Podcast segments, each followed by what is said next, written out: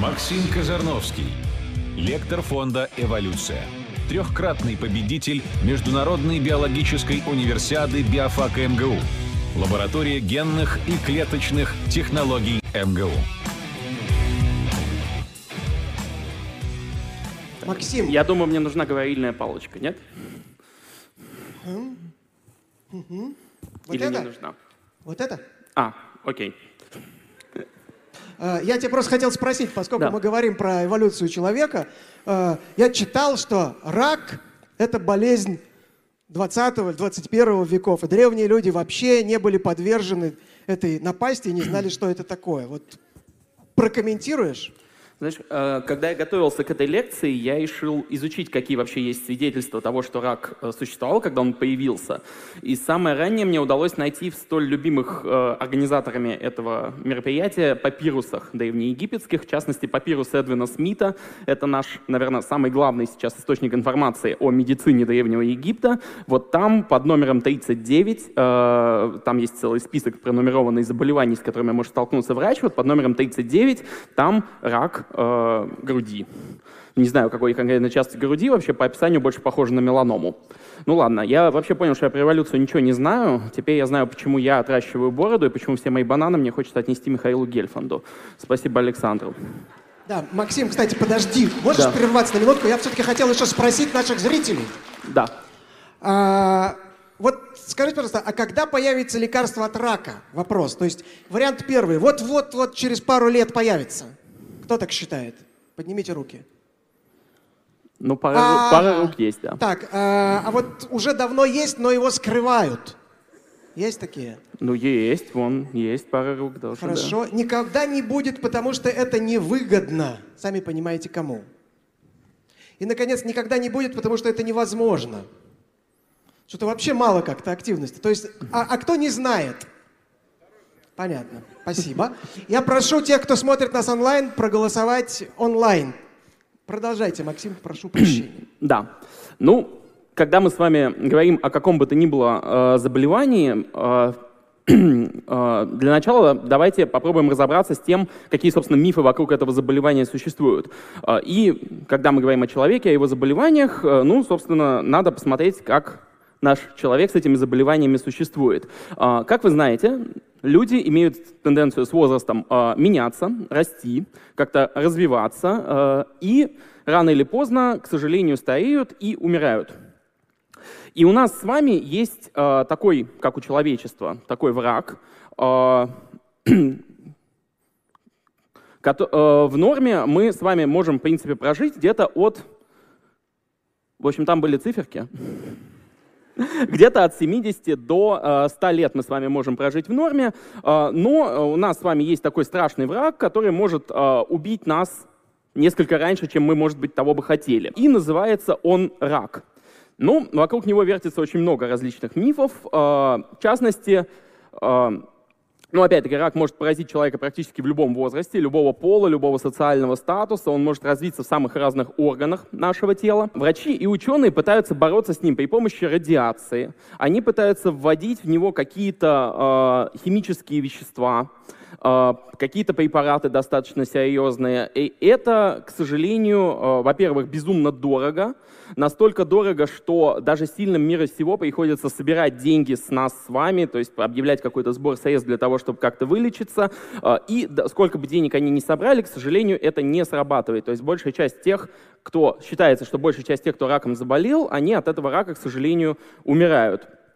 И человечество, оно, в общем, довольно-таки давно страдает от рака и ждет, когда же, собственно, врачи, когда ученые, которые все поголовно занимаются исключительно поиском лекарства от рака и ради этого вообще идут на биофаке, э, это лекарство, наконец, изобретут, рак мы полностью победим, э, и наступит эра всеобщего благоденствия и бессмертия.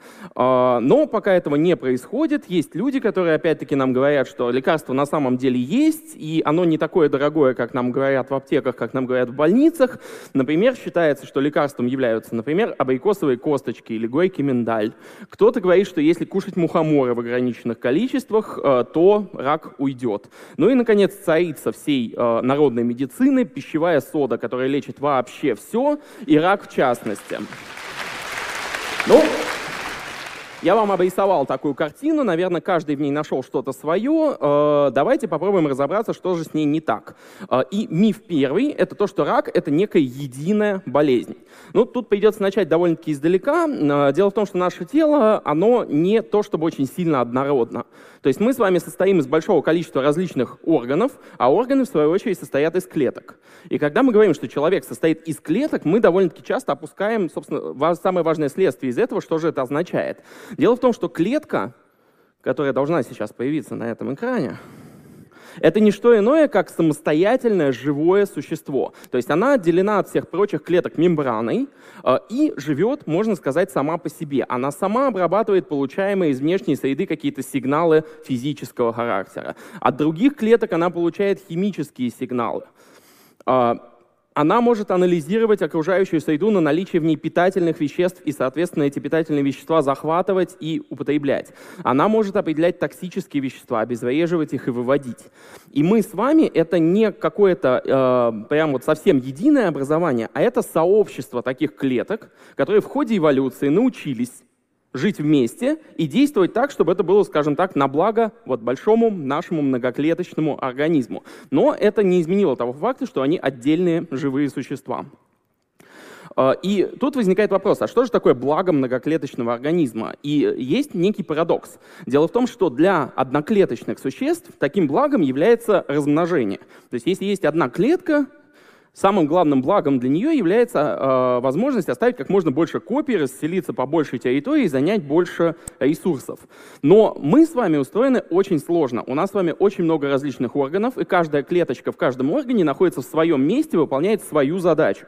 То есть делиться бесконечно им нельзя ни в коем случае. Они нарушат всю эту тонкую структуру. Поэтому у нас с вами на бессмертие могут рассчитывать только очень небольшое количество клеток, расположенные вот здесь в половых органах. То есть они могут, в принципе, рассчитывать при удачном стечении обстоятельств и достаточно длинной бороде на э, формирование нового такого вот многоклеточного сообщества. Все остальные, к сожалению, обречены на старение и умирание. Но на самом деле это не так плохо, как могло бы показаться. Дело в том, что благодаря смертности, благодаря отсутствию необходимости размножаться, наши клетки могут принимать формы, которые они иначе в окружающей среде принять бы не смогли. Например, жировая клетка. Она запасает в себе такое количество питательных веществ, которые она потом может выдавать и кормить все прочие клетки организма, что будь она самостоятельным отдельным одноклеточным организмом, ее бы давно съели. Она не могла бы ни размножаться, ни ползать, ничего. Но вот э, если отказываешься от размножения, можно сделать вот так. Нервная клетка. Наши с вами нервные клетки могут выкидывать свои отростки на расстояние 2, до метра.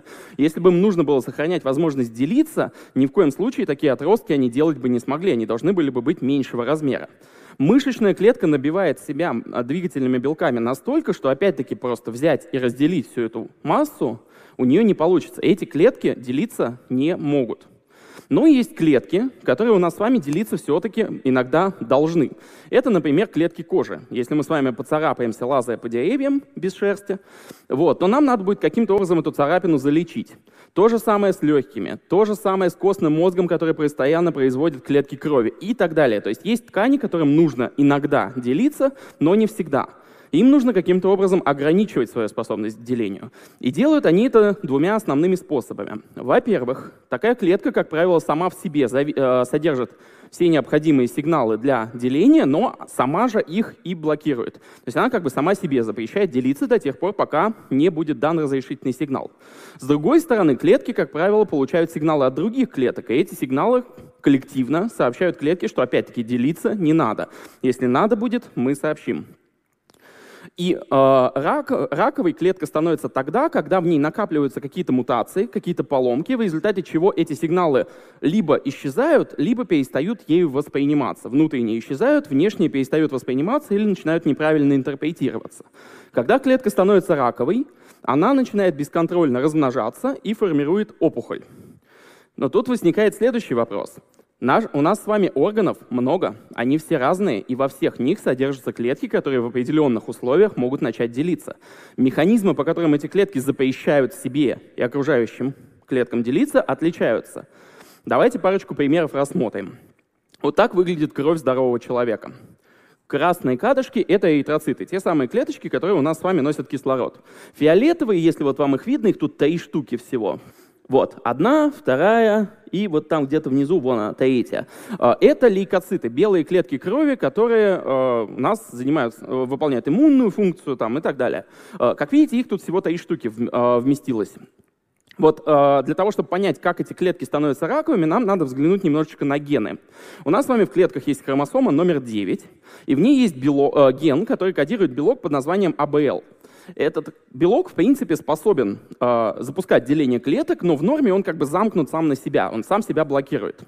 И э, если в клетку приходит сигнал к делению, она как бы разблокирует этот белок, белок раскрывается и запускает деление, собственно, клеток. Помимо девятой хромосомы у нас есть 22-я. В 22 есть ген под названием BCR. Он кодирует белок с пока что до конца неизвестной функцией, но самое главное то, что этого белка у нас, в общем, довольно-таки много.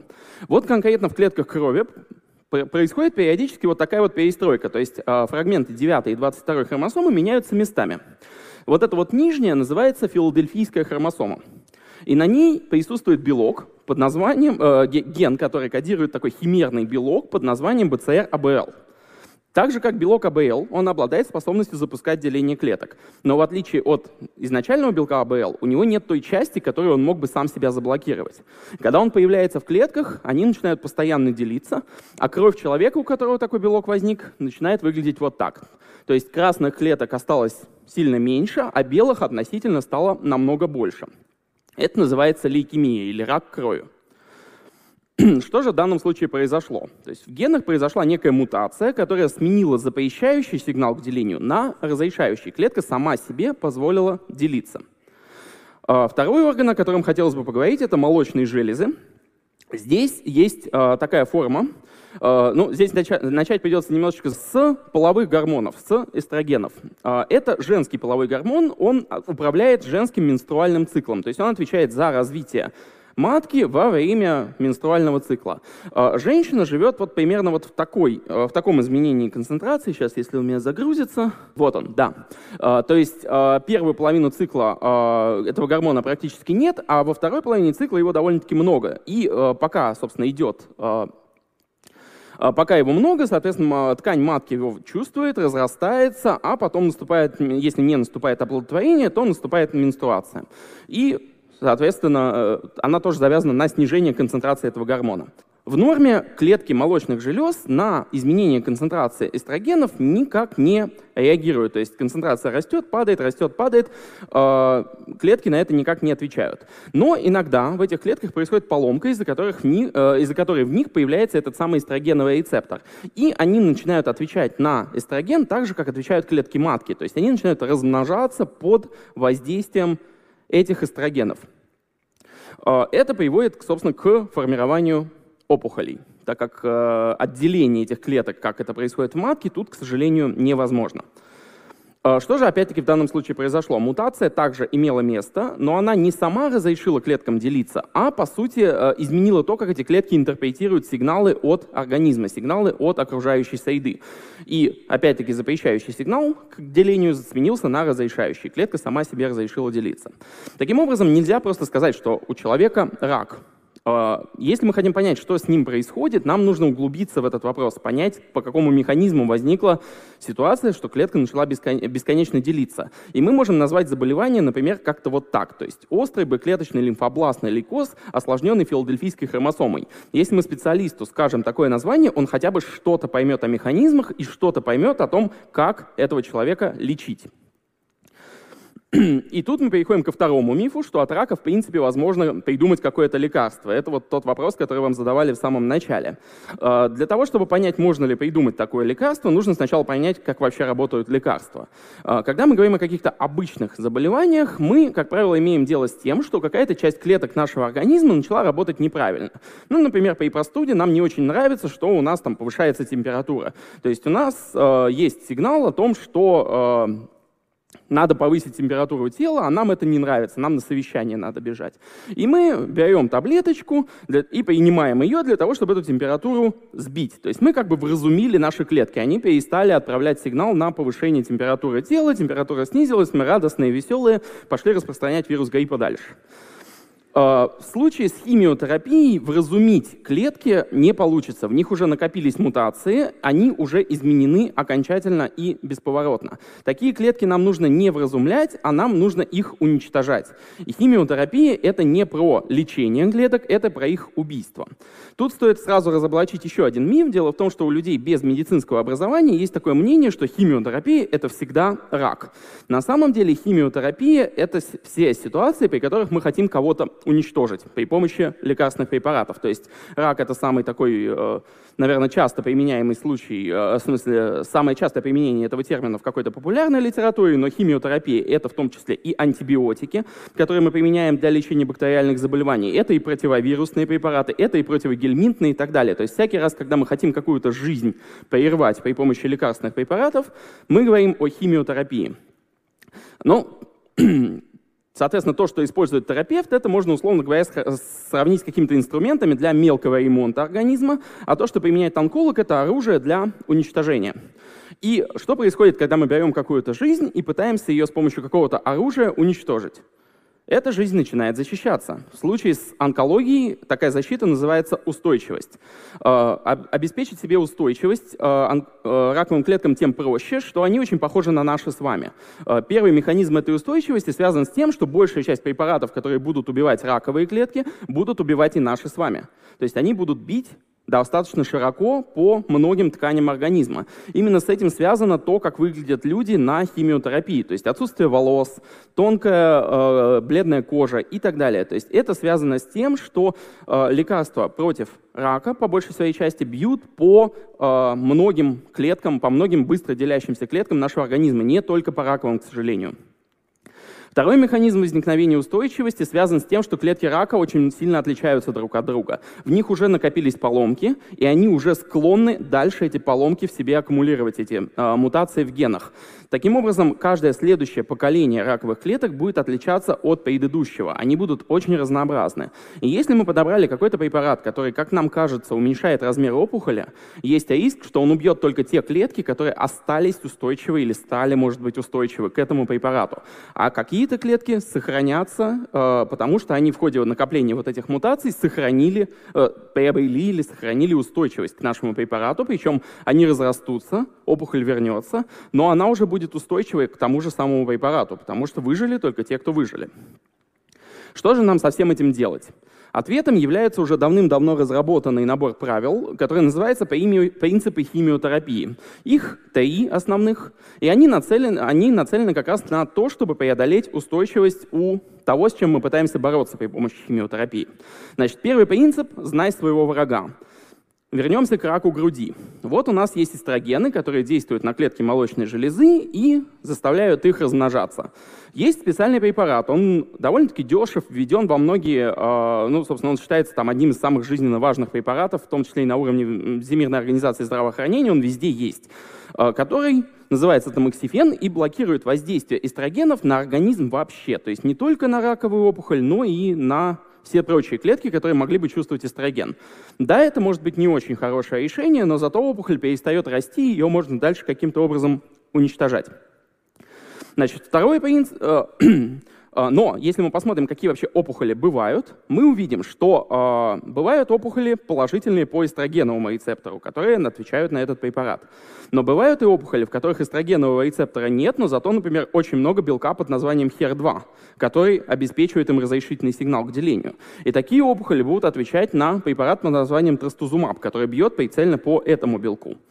А есть опухоли, в котором не будет ни того, ни того. И сходу мы не сможем сказать, чем их лечить. Благо, такие опухоли, как правило, достаточно неплохо отвечают на оперативное вмешательство, то есть их можно вырезать. Второй принцип химиотерапии гласит, что нам нужно применять большие дозы для лечения. А, тут надо разобраться немножечко с принципом доза-эффект. Дело в том, что когда мы начинаем давать э, человеку какой-то препарат и потихонечку увеличивать дозу, мы видим, что поначалу у нас появляется терапевтический эффект, и с увеличением дозы он растет. Но со временем э, мы видим также и токсические эффекты. То есть да, бесконечно увеличивать дозу э, безопасную для пациента не получается. И когда мы говорим об обычном каком-то заболевании, мы хотим находиться где-то здесь. То есть где терапевтический эффект уже достаточно велик, а токсические эффекты еще достаточно далеко. Но с онкологией это, как правило, не прокатывает. Если мы применяем недостаточное количество препарата, есть риск, что мы не доберемся до всех клеток опухоли и не все их уничтожим. Если мы хотим все-таки справиться с заболеванием, то нам нужно принимать большие дозы. И мы хотим быть где-то здесь, а иногда даже, может быть, и здесь. То есть в некоторых случаях мы готовы мириться с токсическими эффектами, лишь бы только добить опухоль. А, третий принцип гласит, что нужно принимать несколько препаратов. Если мы подобрали препарат, вот как в первом случае, который убивает какую-то часть опухоли, есть всегда риск, что другая часть опухоли э, выработала к нему устойчивость. Если мы подобрали еще один препарат, который опять-таки убивает какие-то клетки опухоли, э, опять-таки, возможно, у других клеток к нему развилась устойчивость. Но если мы применим смесь, шанс, что возникли клетки, которые создали устойчивость и к тому, и к другому препарату, он ну, намного ниже, скажем так. Он не нулевой, но намного ниже. Так может ли быть какое-то лекарство от рака? Ну, коротко, нет. А если чуть подлиннее, то даже когда у нас мы говорим о разных опухолях, разные механизмы возникновения, нужны разные препараты. Когда мы говорим об одной опухоли, это все равно несколько препаратов. То есть один препарат в данном случае, скорее всего, не сработает. И даже это не всегда помогает. То есть мы все равно э, какие-то опухоли вырезаем, какие-то облучаем. То есть э, разные опухоли отвечают на разную терапию. А, дальше мне хотелось бы немножечко поговорить о народных средствах от рака. А, тут я попытался как-то изучить этот огромный спектр. А, Все разбирать не буду. Выделил две основные группы, для которых есть хоть какое-то объяснение, как они работают. Значит, первая группа — это отрава подешевле. То есть если мы используем какие-то яды, которые мы ну, собственно, нацелены на уничтожение клеток в организме, то зачем нам использовать супердорогие яды из аптеки, когда нам можно использовать, например, вот тот же самый там, косточки абайкоса, которые содержат э, один вид яда, и э, там, мухоморы, которые, ну, всем известный яд. Вот начнем его в нужных количествах пить, опухоль сдохнет, а мы останемся. Вот, к сожалению, не всегда это так работает. Начнем с абрикосовых косточек. А, их не предлагается есть самостоятельно, там нужны какие-то совершенно запредельные количества. Добрые натуропаты для нас с вами выделили действующее вещество, назвали его лейтеил, упаковали вот в такие вот а, уродские пакетики или вот в такие красивые коробочки и там начали продавать по 30 рублей или по 300. Цены из балды взял, извините. А, вот, а, собственно, с чем, чем, с чем связан механизм действия? Формула выглядит довольно-таки страшной, но а, самое важное здесь вот эта часть, CN. Это тот самый цианид, который далеко не одного богатого дядюшку свел в могилу. Предполагается, что если мы будем ограниченно и дозированно этот цианид принимать, то опухоль наша умрет, а мы с вами останемся живых, живы. Э, ушлые фармакологи решили эту гипотезу проверить. Провели более 30 исследований. Это не были исследования классические, клинические, при которых мы делим людей на две группы, одним даем, другим не даем и сравниваем. Это были э, исследования уже постфактум сравнительные. То есть смотрели, вот есть там поборники натуропатии, которые едят этот э, препарат. Есть люди, которые э, не едят этот препарат и решили сравнить, в чем разница. Ни одно из этих исследований не показало значимого эффекта приема амигдалина или лоитаила, как его иначе называют. А, при этом э, в процессе приема достаточно большой дозы э, люди отправлялись, в общем, вслед за теми самыми дядюшками.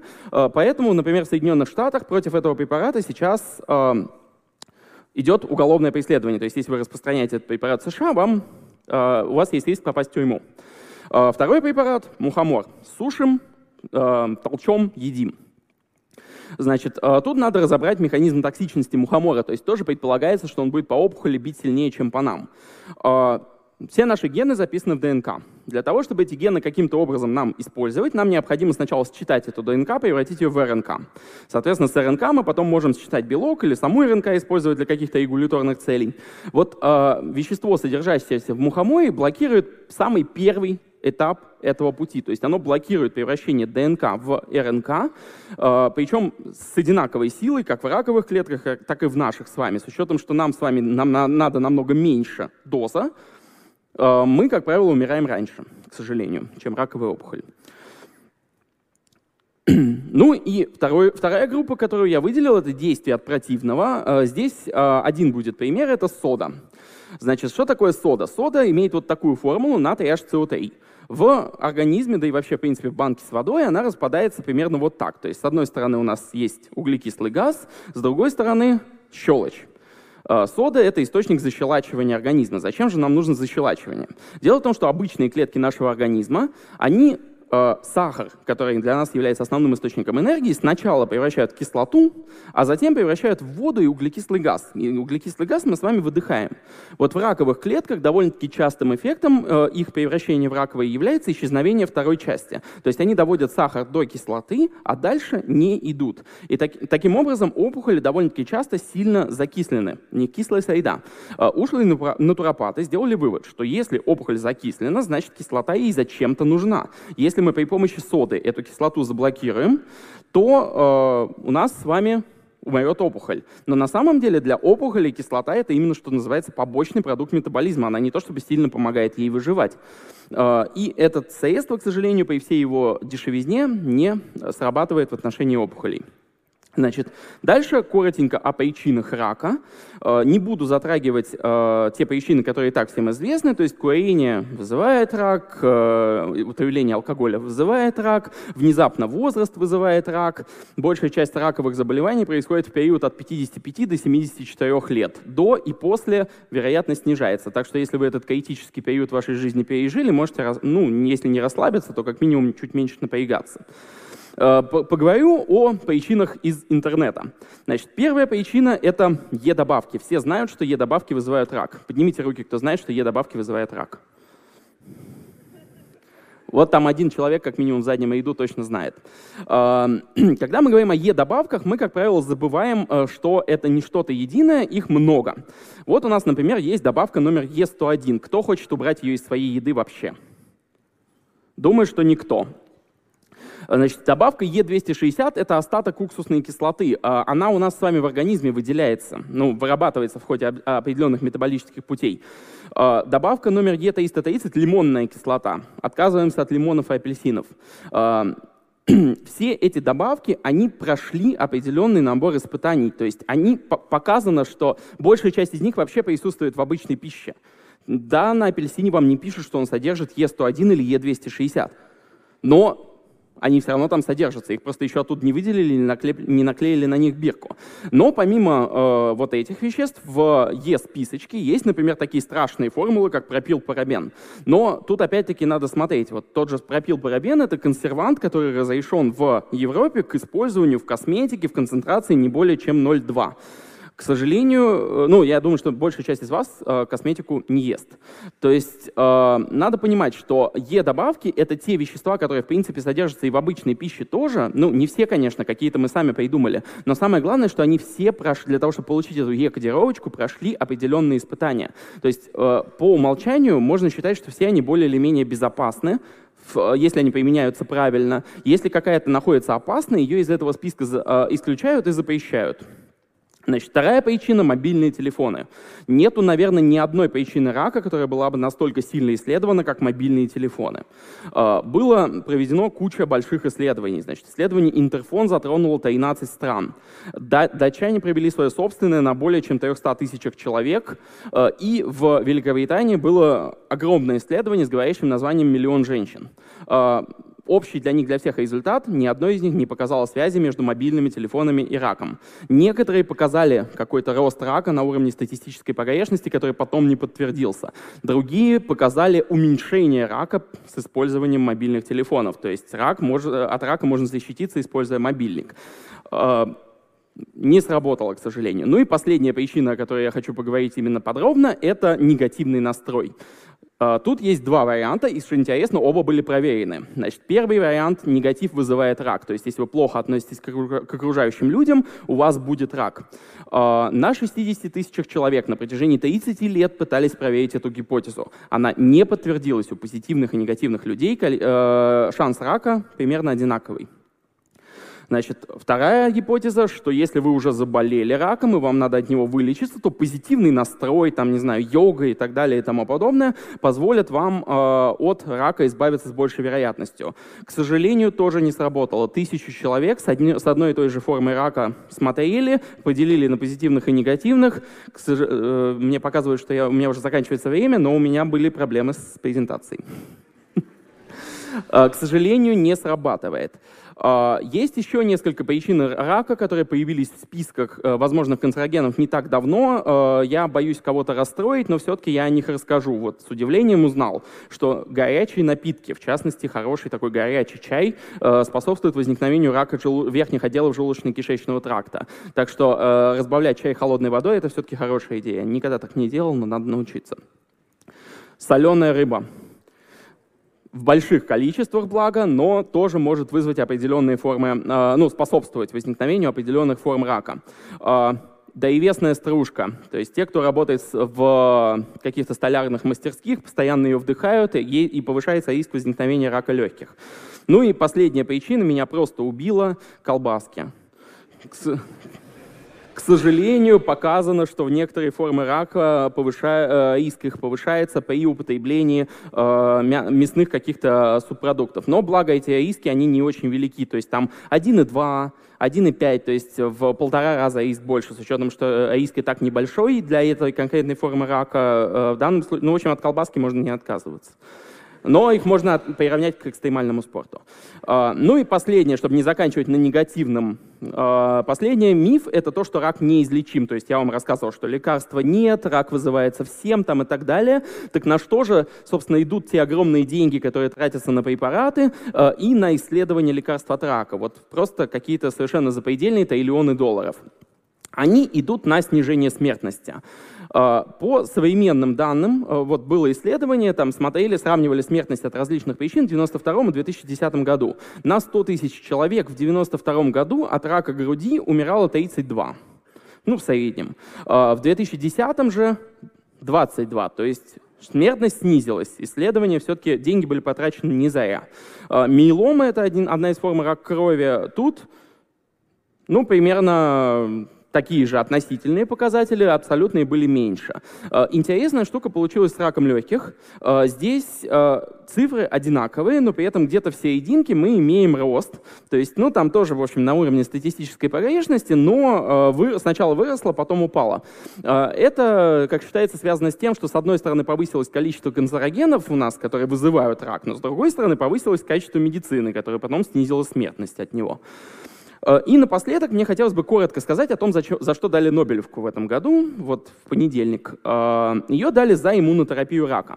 Дело в том, что наши с вами иммунные клетки, они очень хорошо умеют убивать клетки, э, зараженные вирусами, и внезапно раковые. То есть считается, что у нас их достаточно много на протяжении жизни возникает, но все они тут же оказываются уничтожены иммунитетом, и мы даже не узнаем, что у нас была такая проблема. А, Нобелевскую премию дали за исследования, а, которые затраги, а, позволили создать два препарата. Это ниволумаб и ипилимумаб. Это совершенно новые препараты на тот момент были. Они, по сути, спускали иммунитет с тормозов. И такой спущенный иммунитет с тормозов протестировали на метастазирующей меланоме, на которой посмотрели трехлетнюю выживаемость. Это, выживаемость — это вообще очень любимый показатель онкологов. До введения препаратов, здесь должен был быть знак э, меньше, а не больше, э, до введения препаратов за, в течение трех лет э, от метастазирующей меланомы погибало практически 90% людей.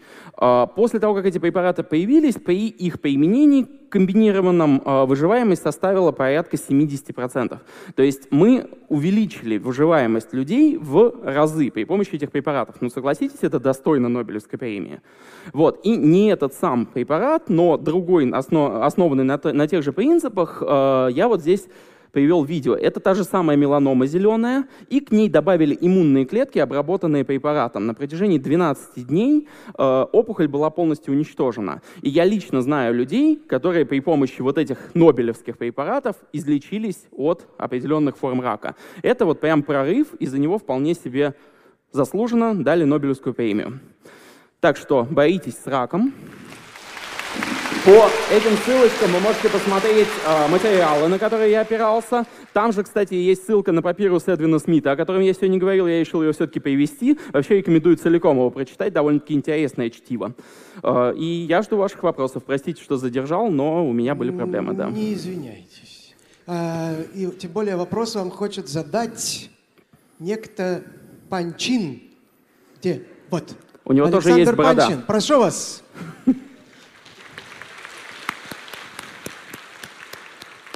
Добрый день. А, мой вопрос потребует некоторой фантазии. Предположим, э, наступило светлое будущее, мы научились жить по 120 лет, побеждаем основные распространенные формы рака за счет новых препаратов иммунотерапии и так далее, и так далее. Э, победили также и многие другие заболевания, там сердечно-сосудистой системы. Э, и вот долгоживущие люди, у них могут возникать какие-то новые онкологические заболевания, которые, до которых сегодня мы просто не доживаем, потому что, допустим, клетки, из-за которых, которые которых этот рак возникает, допустим, они мало делятся, и поэтому мало накапливают мутаций. Вот как бы ты себе представил супер раки будущего, и что мы с ними будем делать? Угу. Ну, э, у меня здесь возникает сразу два, какие, две мысли. Значит, мысль первая связана с таким направлением медицины, как регенеративная медицина. То есть, если мы будем доживать до 120 лет, то при нынешней, э, нынешнем состоянии науки геронтологии можно предсказать, что большую часть нашей жизни мы будем дояхлыми стариками.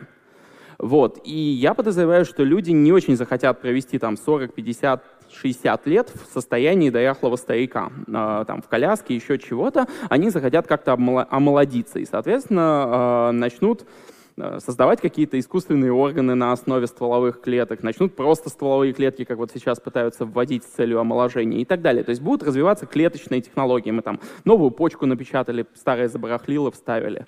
Э, и я подозреваю, что у нас будут возникать новые онкологические заболевания, связанные именно с вот этим. А, вторая а, мысль, которая мне пришла в голову, это то, что у нас могут появиться чуть более хитрые формы рака. То есть сейчас рак действует довольно-таки прямолинейно. То есть он на, научился обходить иммунитет, он научился размножаться, не глядя на окружающие сигналы, он научился там прорастать сосудами, метастазировать. Все, я разросся. Но при этом такой рак погибает вместе со своим носителем. Человек умер, онкология умерла вместе с ним. Мы имеем сейчас ситуации, когда рак сумел преодолеть вот этот э, барьер. Например, есть трансмиссивный рак собак. То есть это форма рака, которая передается от пса к псу. Э, есть рак, э, лицевой рак тасманийских э, дьяволов, по-моему, он так называется, тоже может передаваться от одного к другому. Если мы дадим нашей онкологии чуть больше времени, вполне возможно, что она сумеет пройти под радарами, пройти под этими новыми препаратами и развиться во что-то трансмиссивное. То есть у нее будет больше времени на эволюцию, грубо говоря, в рамках нашего э, старого дряхлого организма. Спасибо. Вопрос от нашего делегата. Значит, э, вопрос такой. Знакомая медсестра по профессии утверждает, что рак невозможно вылечить, а если человека вылечили, вылечили то это был не рак. Угу. Ну, Хорошо, да? Да, да. Здесь, я думаю, э, есть некая терминологическая путаница. То есть, когда мы говорим о каком-нибудь, какой-нибудь инфекционной болезни типа гаипа, э, мы можем сказать, что да, мы его вылечили. Почему мы можем его вылечить? Потому что у нас в организме нет депо гаипа, и если мы еще раз через полгода, год заболеем гаипом, скорее всего, это будет какой-то новый гаип, подхваченный нами от новых людей. Э, в случае с онкологическими заболеваниями статистические данные показывают, что если даже мы увели рак в неопределяемую зону, то есть вот вроде бы как бы у человека рака нет, то у него все равно есть довольно-таки высокий риск развить тот же самый рак через ту же самую онкологию через некоторое время, там, через 5 лет, 10 лет и так далее. Поэтому, когда пишут, э, грубо говоря, медицинское заключение по результатам лечения, там, насколько мне известно, никогда не пишут «вылечили». Там пишут «ремиссия». Стойкая ремиссия онкологического заболевания. Ремиссия — это значит, что заболевание вроде как может быть и есть, то есть там красная волчанка, ее нельзя вылечить, но она уходит в ремиссию. То есть человек вроде как болеет красной волчанкой, а вроде как симптоматики у него нет. То же самое с онкологией. В карточке пишут «ремиссия». Соответственно, медсестра, возможно, поняла это именно так. То есть мы не вылечили рак, мы увели его в ремиссию. Но вообще, строго говоря, если его там на ранних стадиях обнаружили, вы э, вырезали, там, обработали иммунологическими препаратами, и человек через там, 60 лет умер от сердечно-сосудистых заболеваний, э, то у него на могиле, в принципе, вполне можно написать, его рак был вылечен, он умер не от него. Так, давайте теперь вопросы из зала. Кристина, можно вот э, во, во втором ряду, вот там с краю, мужчина тянет руку. А пока я попрошу на экран вывести результаты голосования, кстати. Интересно, да. Пожалуйста. А, здравствуйте, меня зовут Андрей. Большое спасибо вам за лекцию. А, вы упомянули про Нобелевскую награду в этом году, а да. я хотел бы спросить вас про тоже Нобелевскую награду, которая была два года назад. Это, вот поправьте, если я правильно ударение поставил, а, аутофагия. Э, ну, так вкратце, то есть это было доказательство того, что голодание помогает э, клеткам уничтожать пораженные области. И ну, меня просто все уши прожужжали про это, вот, э, про это исследование, и я поискал в интернете, там действительно, как бы оно есть, действительно награду дали, но как-то вот я либо находил новость о том, что дали награду, либо находил всякие ванильные сайты, где говорили «рак побежден», и вам нужно всего-навсего вот голодать один раз в месяц а, и ну. пару раз. Вот хотел бы услышать что-то по этому поводу. Большое спасибо. А, ну, начнем с того, что если бы это было так, то многие люди все-таки излечивались от, от, бы от своей онкологии, потому что, например, э, с, ну, у некоторых онкологических заболеваний э, известным э, симптомом является постоянная рвота. То есть человек, у него постоянный рвотный позыв, он никакую пищу принимать в этой ситуации не может, и можно сказать, что там на протяжении довольно-таки долгого времени находится в режиме голодания. И, к сожалению, им это не помогает. Что касается Нобелевской премии по аутофагии, я сейчас Э, не помню конкретно э, статьи, я ее не читал именно Нобелевскую, за что там дали, но аутофагия — это все-таки немножечко не про рак. Это э, апоптоз, может, был бы немножечко про рак, а аутофагия — это все-таки про устранение определенных частей самой клетки, без убийства самой клетки, если я сейчас правильно помню этот термин. Так что к раку это имеет ну, довольно-таки малое отношение. Кстати, те же самые раковые опухоли устраняют у себя э, довольно-таки большое количество митохондрий, например, потому что митохондрии, э, ну, считается, что митохондрии в клетках — это носители апоптоза. Почему у них э, не доходит э, метаболизм сахаров до углекислого газа? Потому что для этого нужны митохондрии. А у них митохондрий меньше, потому что без, э, с большим количеством митохондрий они бы просто не выжили. Вот. Каким-то образом эти митохондрии они должны в себе уничтожить. Так, пожалуйста, вопрос вот там. Я видел? Да, прошу. Большое спасибо. Меня зовут Владислав, Москва. И вопрос у меня такой. Э, мы, в принципе, говорили, э, точнее, вы говорили, э, да. о том, что рак бывает достаточно разным. Тоже рассказали о разных формах лечения рака. Но все же, по вашему мнению, в какую сторону, скажем так, идет научная мысль в плане лечения рака? То есть изобретение некого какого-то блокбастерного универсального лекарства или методики, или же, скажем так, э, разработка лекарств э, под конкретный вид рака. А, ну, смотрите, у нас уже, в принципе, есть такое, ну, условно универсальное лекарство, которое у нас у всех с вами, кто здесь сейчас сидит, работает, это наша иммунная система. То есть, когда был вот этот Нобелевский прорыв, касающийся иммунотерапии рака, ну, по сути, это было осознание того, что было ясно еще во времена Пола, Пола Эрлиха, Пауля Эрлиха. То есть, он еще тогда сказал, что, скорее всего, в 1908 году, он сказал, что, скорее всего, э, иммунная система защищает нас от постоянного возникновения новых опухолей.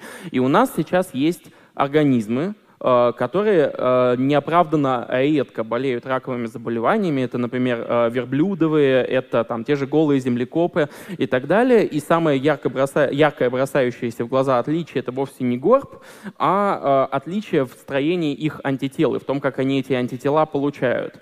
Антитела тех же самых верблюдов изучаются именно в отношении протективных свойств против рака. Сейчас это новая область. Вот Нобелевку дали. Это, наверное, одна из самых быстрых быстро полученных Нобелевок, э, Нобелевских премий в истории, потому что э, стартовые исследования были в 90-х. 92 и 90, по-моему, 7 года. Это первые публикации. А потом, собственно, понеслось и донеслось до того, что у нас сейчас уже есть э, средства излечить ранее неизлечимое. Так что сейчас мы прорабатываем вопросы иммунологии, но опять-таки э, смотрим на разные формы рака. Меланому нужно одним иммунопрепаратом обрабатывать. Э, там Б-клеточная лимфома сейчас поддалась лечению при помощи картоклеток, ее лечат другим препаратом и так далее. То есть даже в рамках э, иммунитета мы не можем сказать, что это прям абсолютно универсальное, и у нас есть какая-то таблеточка, что мы по щелчку пальцев вылечиваем наше заболевание. Так, Максим, к сожалению, да. время выходит, поэтому я тебя попрошу выбрать из этих двух вопросов лучший. Ты помнишь, был вопрос про аутофагию? Да. Фагию. И второй вопрос про пути, так сказать, лечения. Да? Какой вопрос, на твой взгляд? Кто получит книгу Александра Панчина? Я думаю, все-таки про пути лечения был э, лучший вопрос. Да, и тогда вам уходит книга Александра Панчина. Так, тебе э, пингвинопитек Так, это пустая коробочка. Нет, не пустая. Э, Пингвин Эпитек, модель которого разработана Андреем Шкиперовым. Да, это э, скетч Юлии Родиной. И, Спасибо. может быть, мы еще вернемся к слайду с э, голосованием. Еще раз взглянем, потому что, на самом деле, посмотри, как интересно. Да. Большинство проголосовало, что будет, но еще не скоро. М? Ну вот э, я склоняюсь к фиолетовому Но это сектору. было еще до твоего выступления. Да. Большое спасибо.